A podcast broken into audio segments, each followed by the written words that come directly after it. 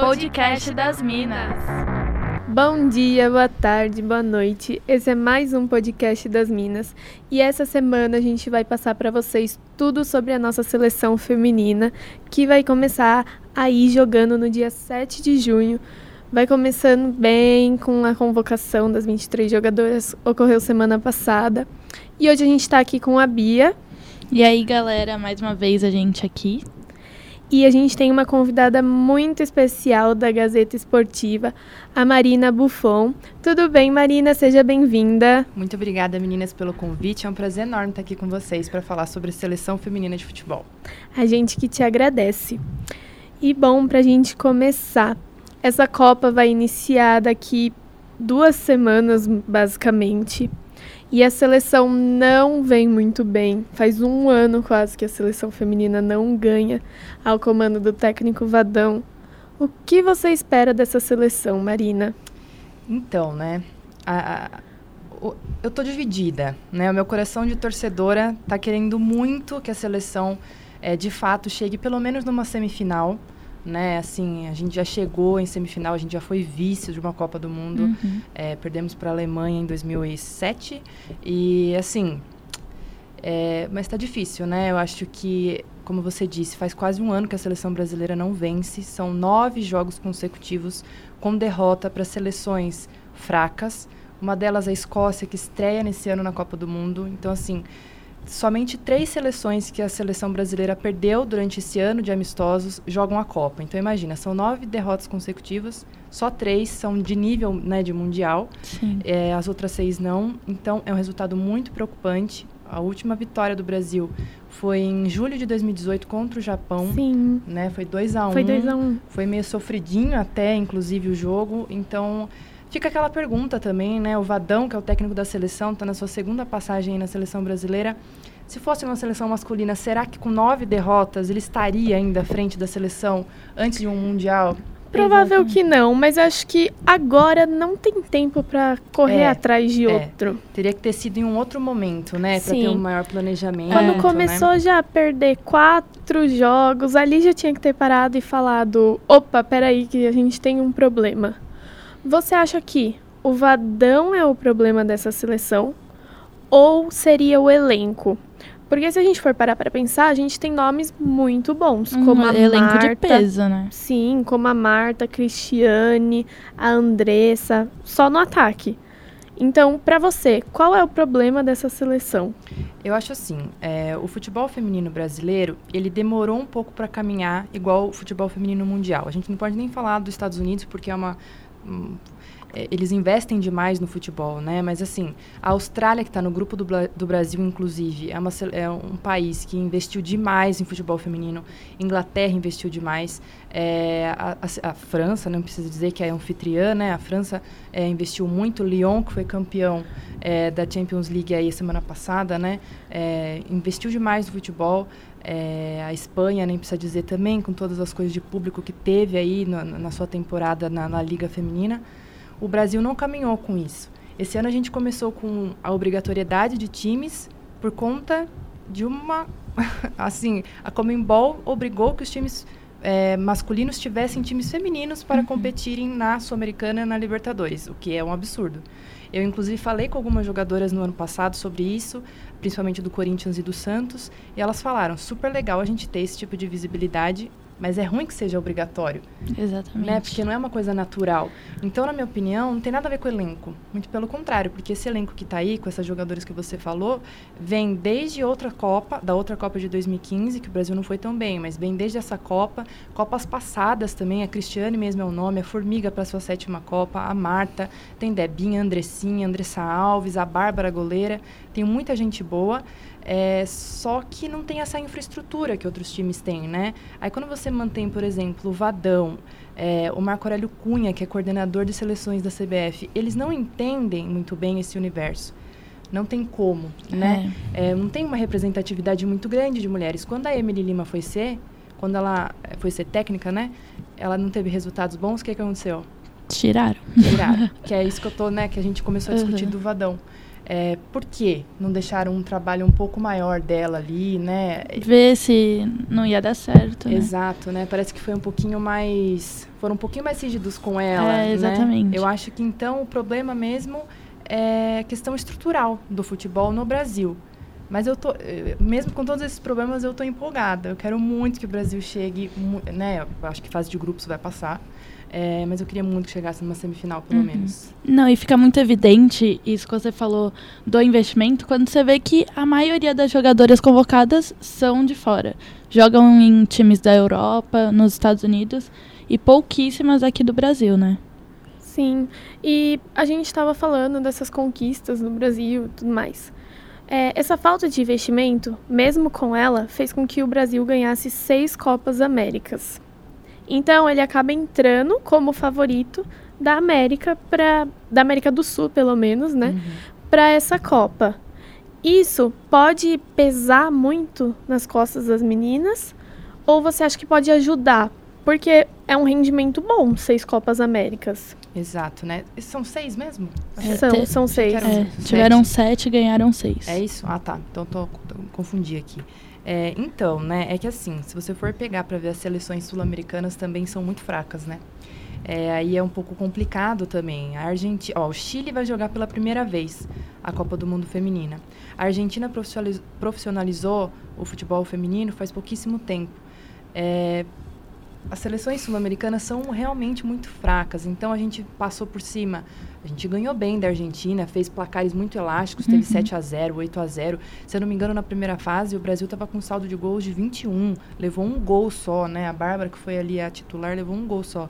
É, só que também, assim, nós não dá muito para comparar, por exemplo, com uma Alemanha, que passou por umas reestruturações nesse, nesses últimos dois anos, mas não dá para comparar. Não, dá Não. para comparar com o Japão, não dá para comparar com os Estados Unidos. E todas essas seleções passaram por estruturações nesses últimos dois, três anos.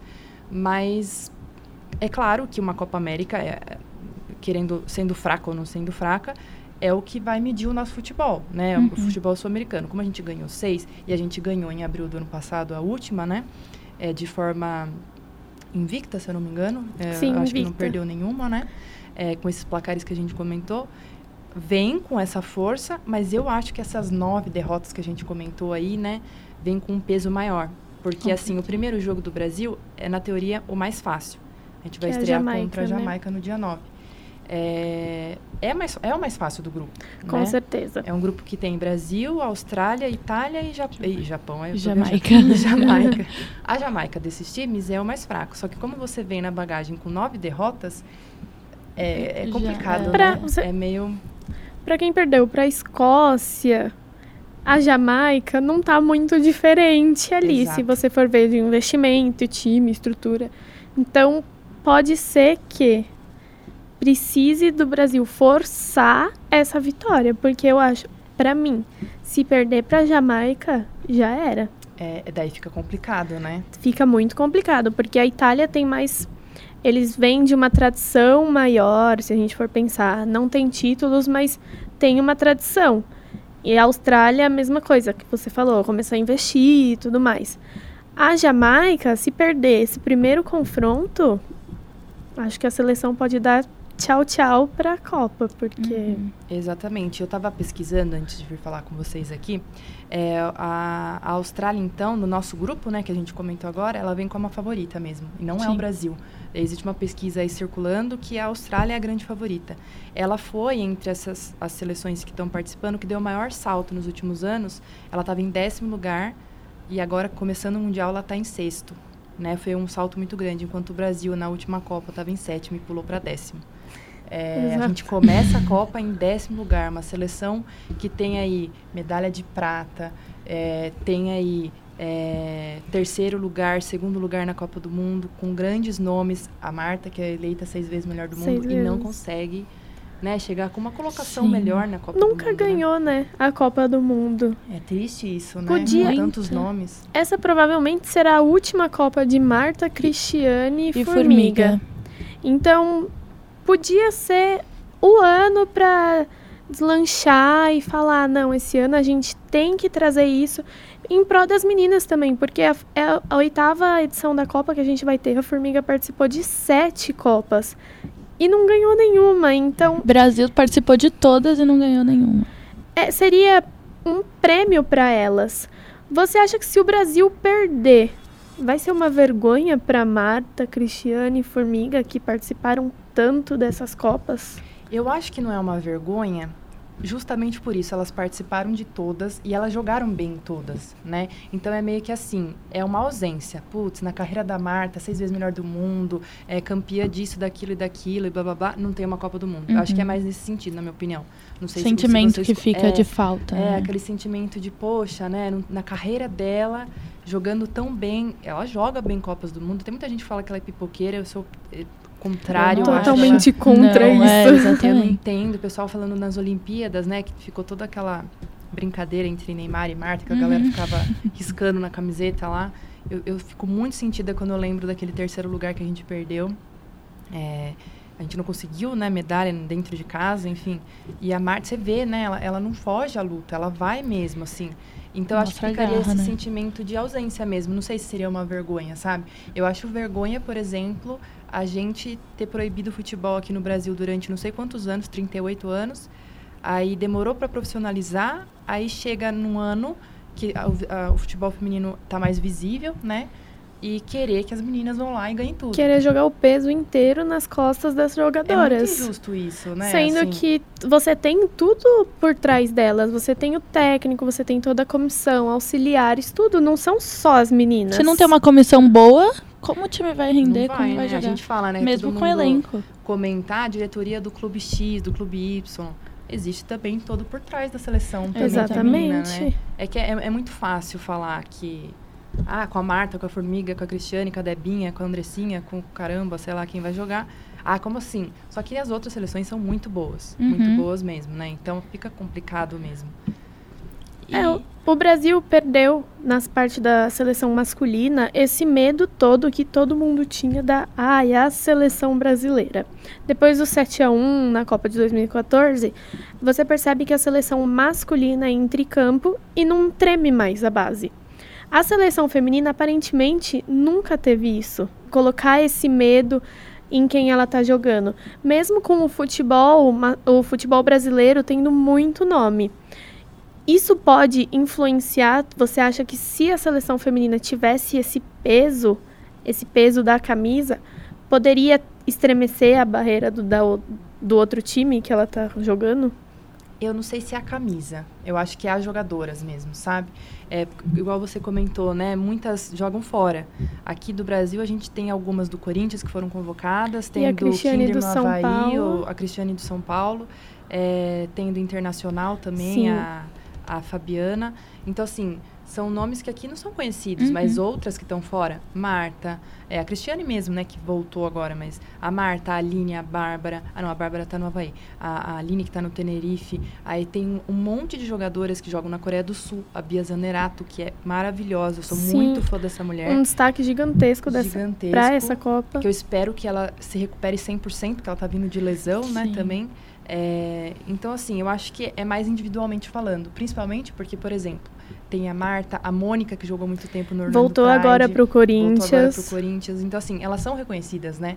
Então, acho que acho que jogador individualmente falando, elas devem ter, acho que um, um, não sei se é medo, né? Um receio. Agora, seleção a gente já deixou faz um tempinho. Ainda mais vindo com, essa, com esse histórico não muito bom recente, talvez agora, se de repente na, no jogo de estreia depois no segundo começar jogo bem. começar bem, pode ser. E a gente ganha força daí, né? Com Futebol certeza. é incrível. Esporte, no, no geral, é incrível por causa disso. Às vezes você vem desacreditado, por exemplo, na Copa de 94 a gente estava desacreditado. A gente uhum. foi lá e venceu a Copa masculina, falando, né? Tava todo mundo desacreditado. 2002, a mesma coisa. A gente se classificou foi ali lá no e, 45 ó. do segundo tempo e ganhou a Copa também.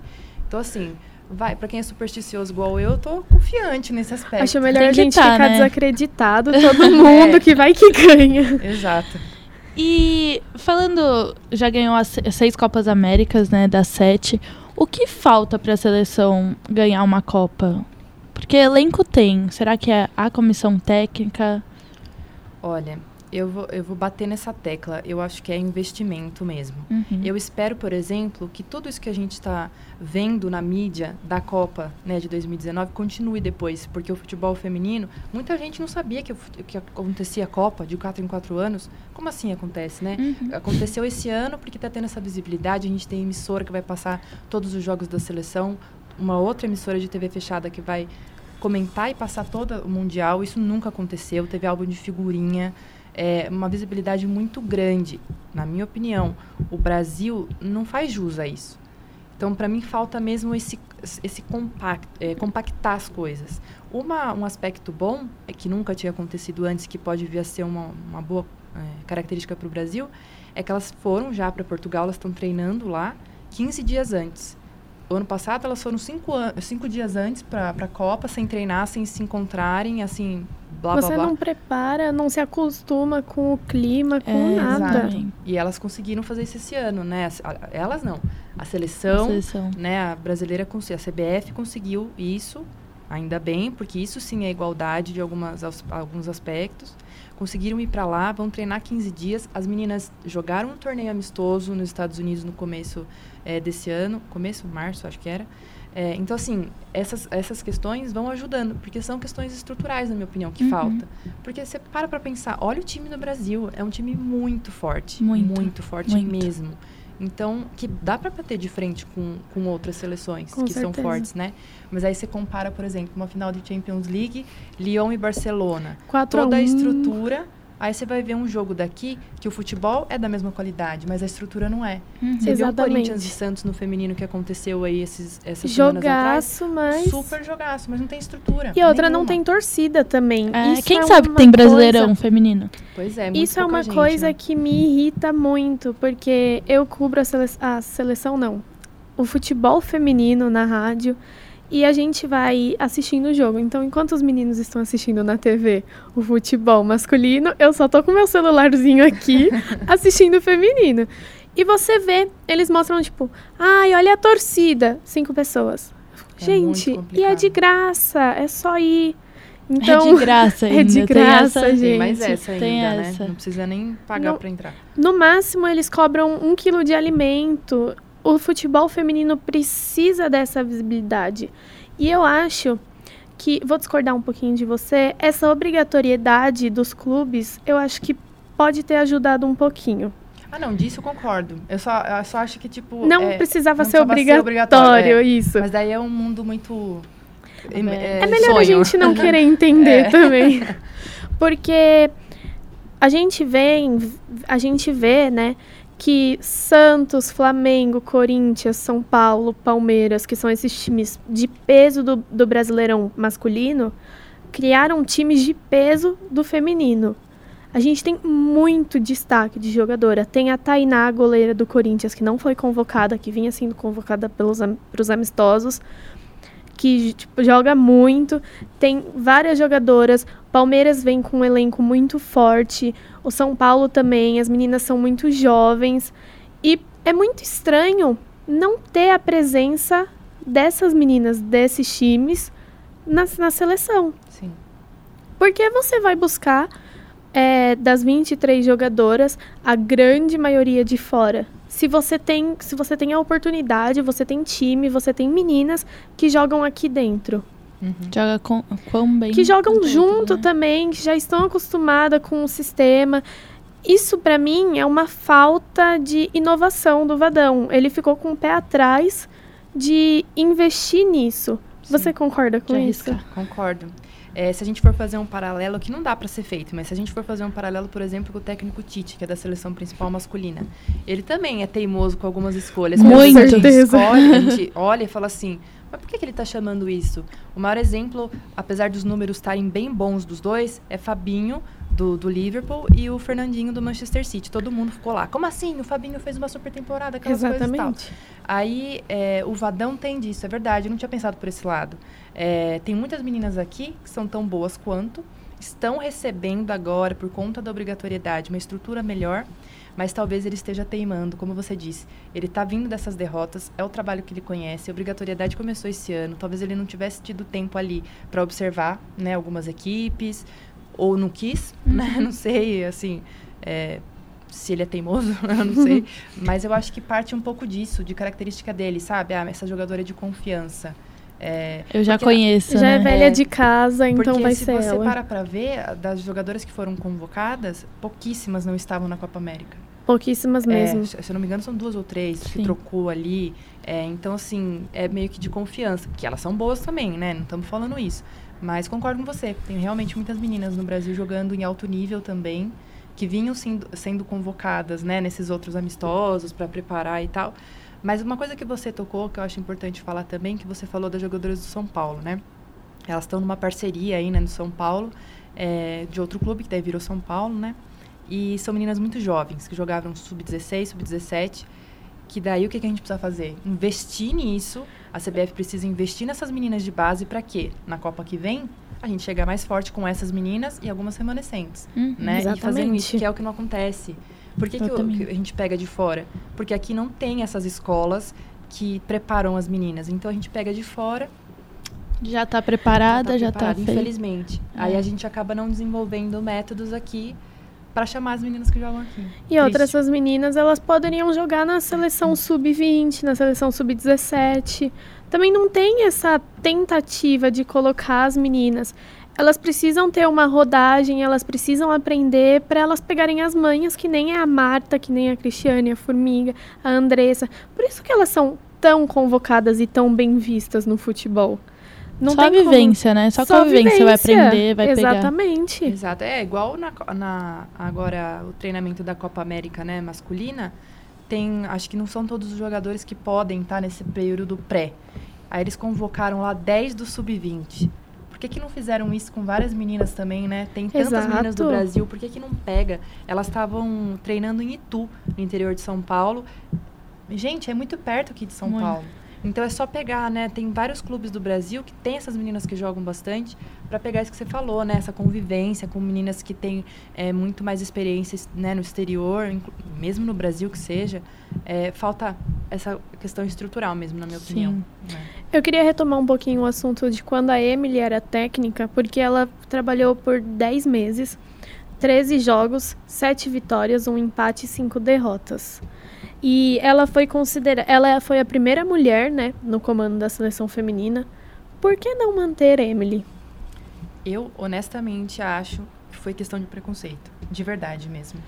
É o que vem primeiro na cabeça, não dá, não tem outra tem justificativa. Como. Se você olha, por exemplo, Estados Unidos, técnica, mulher. Alemanha, técnica, mulher. Japão, técnica, mulher. Assim, não tô dizendo, não dá pra comparar, blá blá blá, não. Mas a Emily, se você pega esses números dela, você fala, não, realmente, cinco derrotas e tal. Agora vê o, o Vadão. Nove. seguidas ainda por Seguidas. cima, Teve não é depois uma, picadinha São 11. É que no meio do caminho teve aquela vitória contra o Japão. contra Ah, o Japão, sim. exatamente. Porque, né, porque foram 11 derrotas. Então, assim, se eu não me engano, ele tá com um aproveitamento beirando 50% nessa segunda passagem pelo É Brasil. muito, pouco. Muito. É, e se você vai comparar com a Emily, né? Ela tá- olha o trabalho que ela tá fazendo no Santos agora. As Sim. pessoas falam assim, ah, o Sampaoli, Sampaoli, tá fazendo um ótimo trabalho, mas Emily Santos no Emily, Santos. é, tá o Santos fazendo- tá sendo, assim, o, a, a- o destaque, assim, de time, né? É, A- o E joga espelho. bonito, né? Joga Sim, muito bonito. As Muito. meninas jogam muito bem. Estão em Tá segundo muito legal lugar agora. Então, e vem arrasando também no Paulista. Tava com aproveitamento 100%, perdeu o último jogo contra o Corinthians.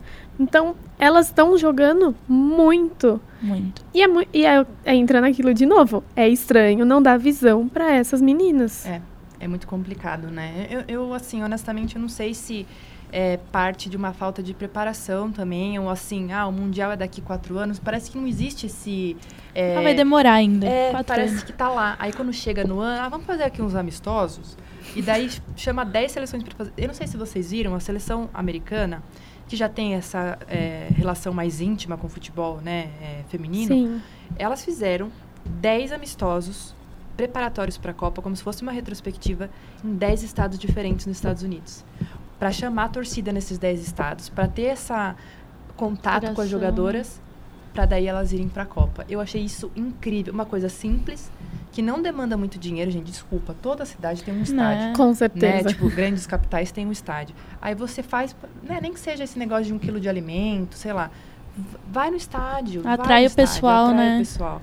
É, é, o Brasil falta mu crescer muito nisso ainda. Não adianta você só passar na TV. Óbvio que é uma mudança gigantesca, uma visibilidade imensa, mas não, é, não adianta. Enquanto você não convocar, não convidar a pessoa a sair do sofazinho dela e vir assistir o seu time feminino, a sua seleção feminina, ninguém vai ver. Porque vai começar a passar na TV e vai falar: ah, não, mulher joga mal, não quero ver. É isso que acontece, a gente sabe. Se você para pra ver comentários, É que tá nem do difícil, álbum. gente. Tá muito o álbum difícil. feminino Fica tinha uns triste mesmo. comentários horríveis falando que as meninas deveriam é, estar peladas, que era que nem cerveja sem álcool, porque. É um absurdo Horrível. isso, um absurdo. Eu fico mal mesmo olhando. Vocês meninas também, né? Nós mulheres olhando esse tipo de coisa, pra você ver como falta muito ainda. As mulheres são realmente objetos. Por isso que quando você vê mulheres jogando bola, elas não são mais utensílios, elas são os protagonistas. Então, assim, uma coisa é você ter uma bandeirinha, que também já era um grande avanço. Com certeza. Mas era uma coisa, era ter uma, ela era um utensílio ali, ela não era o grande protagonista, né? Agora, quando você tem todo esse holofote em cima de mulheres jogando futebol, incomoda. Quem é certeza. machista, Com quem é certeza. preconceituoso, incomoda demais. Eu não tô ligando, eu tô achando o máximo, mas assim, é muito triste. Tem muita gente com esses comentários horríveis, né? É, no Twitter rodou uma foto de uma jogadora da Suécia, Suíça, se eu não me engano. Com os cabelos presos, É, loira, e ela linda, tava treinando uma foto assim, tava mais mostrando o corpo dela e vários comentários. Achar bonito? Bonito. A gente acha um homem bonito, acha uma Bonita mulher ela é bonita. Mesmo, e é isso. Mas os comentários Mas não é só isso, embaixo. né? Não é só É, isso, exato. porque ela é bonita e ela joga Exatamente, muita os bola. comentários embaixo horríveis, de baixo calão. E é A- muito triste isso mesmo. A Cristiane deu uma entrevista pra gente e a gente perguntou pra ela sobre esses casos de machismo e tudo mais. A gente sempre escuta isso, né? Infelizmente, a gente escuta isso muitas vezes no Brasil. Sempre que se é noticiada uma matéria em relação ao futebol feminino, grande parte dos comentários eh, são de, de, de preconceito, são ofensas, enfim. Eu acho que se você não gosta de tal modalidade, ou se você acha que é chato, você acha que não tem graça, eh, não acompanha, enfim, não, não perde o seu tempo, né? Que é, muitas vezes a gente escuta isso. Eh, não assiste, não acompanha. É, mas também não ofende. Eu acho que não tem necessidade de você chegar a esse ponto. É o nosso trabalho. As pessoas não enxergam que futebol não é uma diversão. A gente está trabalhando. A gente precisa daquilo dali. Meninas sobrevivem com o dinheiro que elas recebem no futebol para ajudar suas famílias, para realizar um sonho. Então, é trabalho. Não deixa de ser um trabalho. Só que ah, as pessoas não têm noção disso, né? Então. É, acaba gerando várias ofensas em estádio também. Escuto, a gente escuta bastante. É triste porque eu acho que é meio cultural. Eu nunca escutei uma ofensa, assim, de verdade. Eu nunca é, joguei é, fora do Brasil e, e recebi ofensas, seja da arquibancada, seja em rede social. É, isso nunca aconteceu comigo, nunca tive esse problema com nenhum torcedor. Já no Brasil a gente, a gente tem isso direto, escuta-se direto. Meu primeiro jogo que eu fiz pelo São Paulo também escutei bastante isso do pessoal que estava na arquibancada.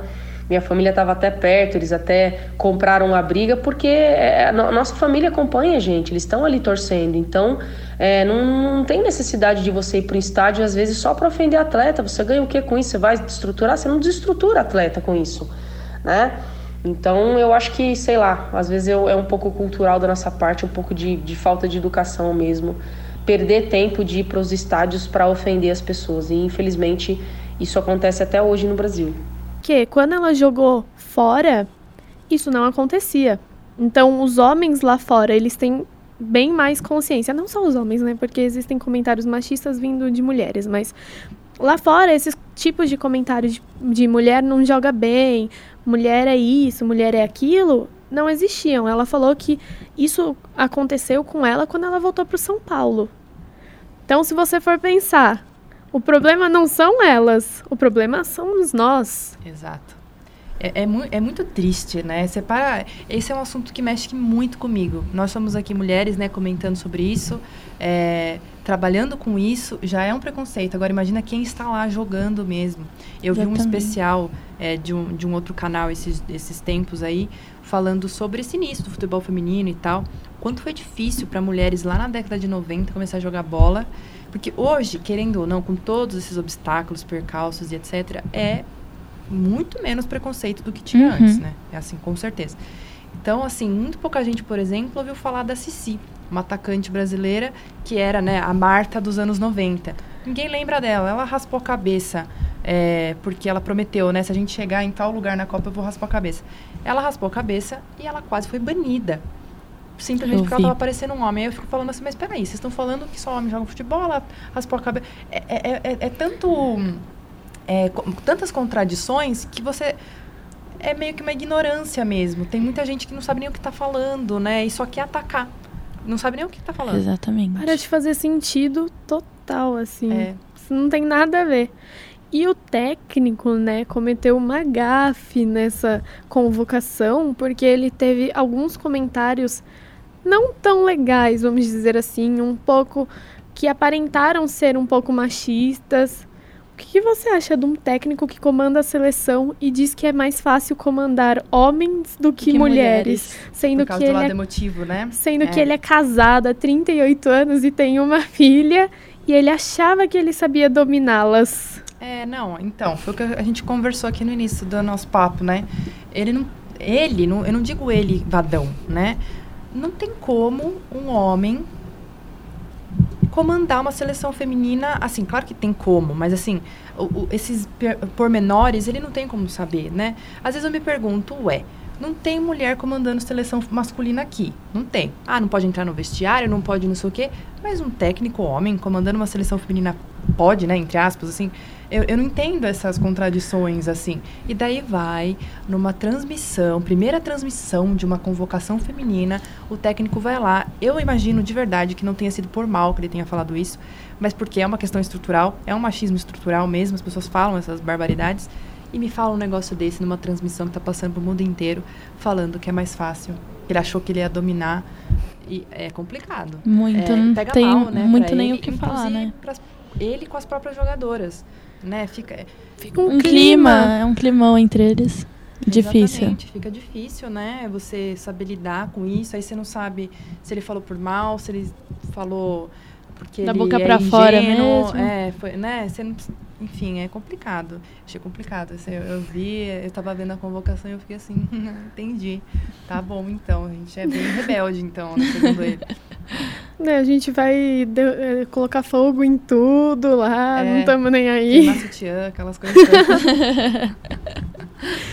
Esse ano a gente tem duas inovações, né? Na verdade, três, né? Temos a transmissão em canal aberto e a gente tem o aumento das premiações femininas e o VAR também foi colocado nessa nessa Copa.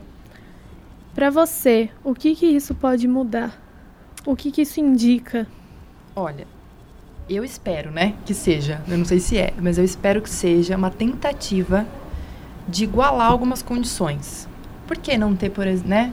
Tem VAR em, em disputas hoje em dia no brasileiro, né? Teve em finais aí de estaduais também.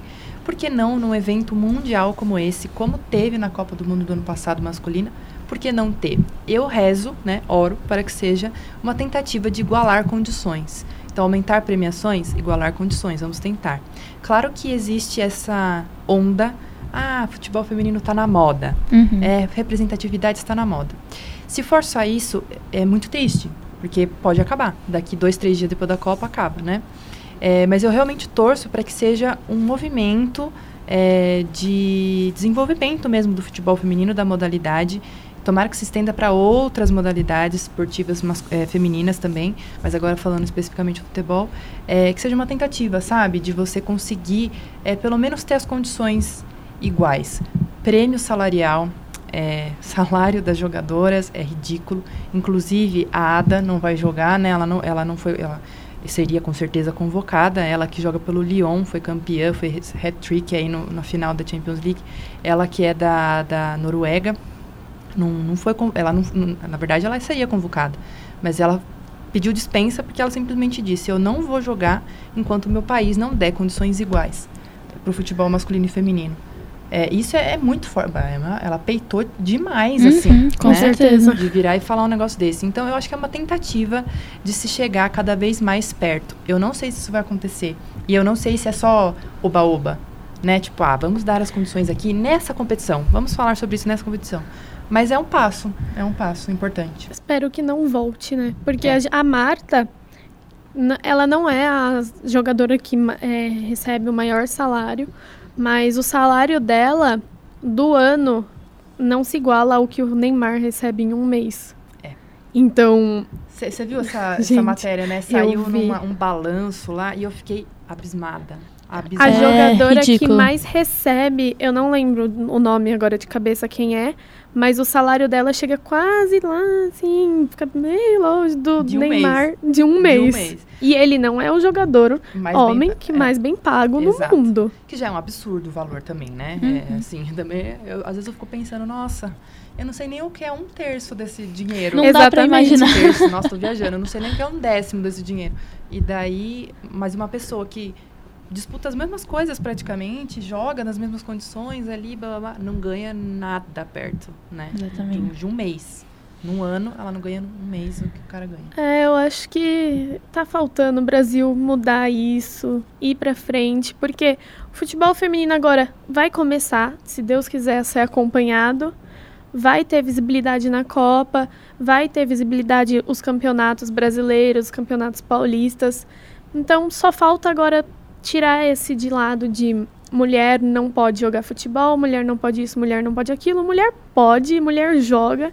Então, vale o incentivo, vale acompanhar, porque as meninas estão jogando muito bem, vem muito bem. Não tão bem para essa Copa, né? Mas a gente espera que elas se destaquem, cheguem numa final, tragam esse primeiro título, principalmente pelas jogadoras que vão sair, provavelmente. Então é isso aí que a gente espera, né? Vamos ver o que vai rolar, mas eu também tô bem esperançosa. Mesmo com esses probleminhas, o elenco é muito bom e se bem trabalhado, dá para chegar longe. Exato, né? Com confiança, eu acho que um bom trabalho ali, toda essa visibilidade também deve dar um gás a mais. Então, pelo menos três na torcida elas têm. Nós três estamos torcendo bastante. Com certeza. e fica aí o convite para ir assistir os jogos do Brasileirão, apoiar essas meninas. Isso mesmo, a seleção entra em campo no dia 9 de junho, mas a, a abertura acontece no dia 7 e a Copa dura um mês até o dia 7 de julho. Então acompanhe as meninas. Então... Podcast das Minas.